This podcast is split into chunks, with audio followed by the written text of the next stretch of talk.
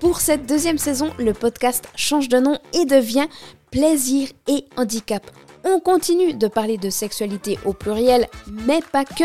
On s'intéresse au plaisir dans tous ses états.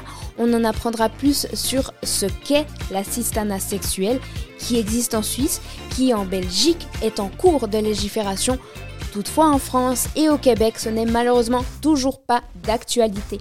Mais moi, j'y crois que la sexualité devrait être accessible à tout le monde et je ne suis pas la seule.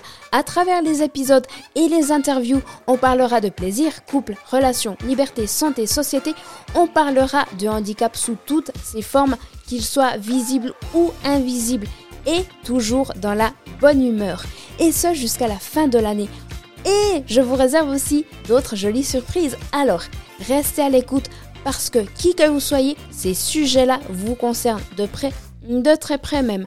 Alors suivez-moi dans cette nouvelle saison. Allez, au plaisir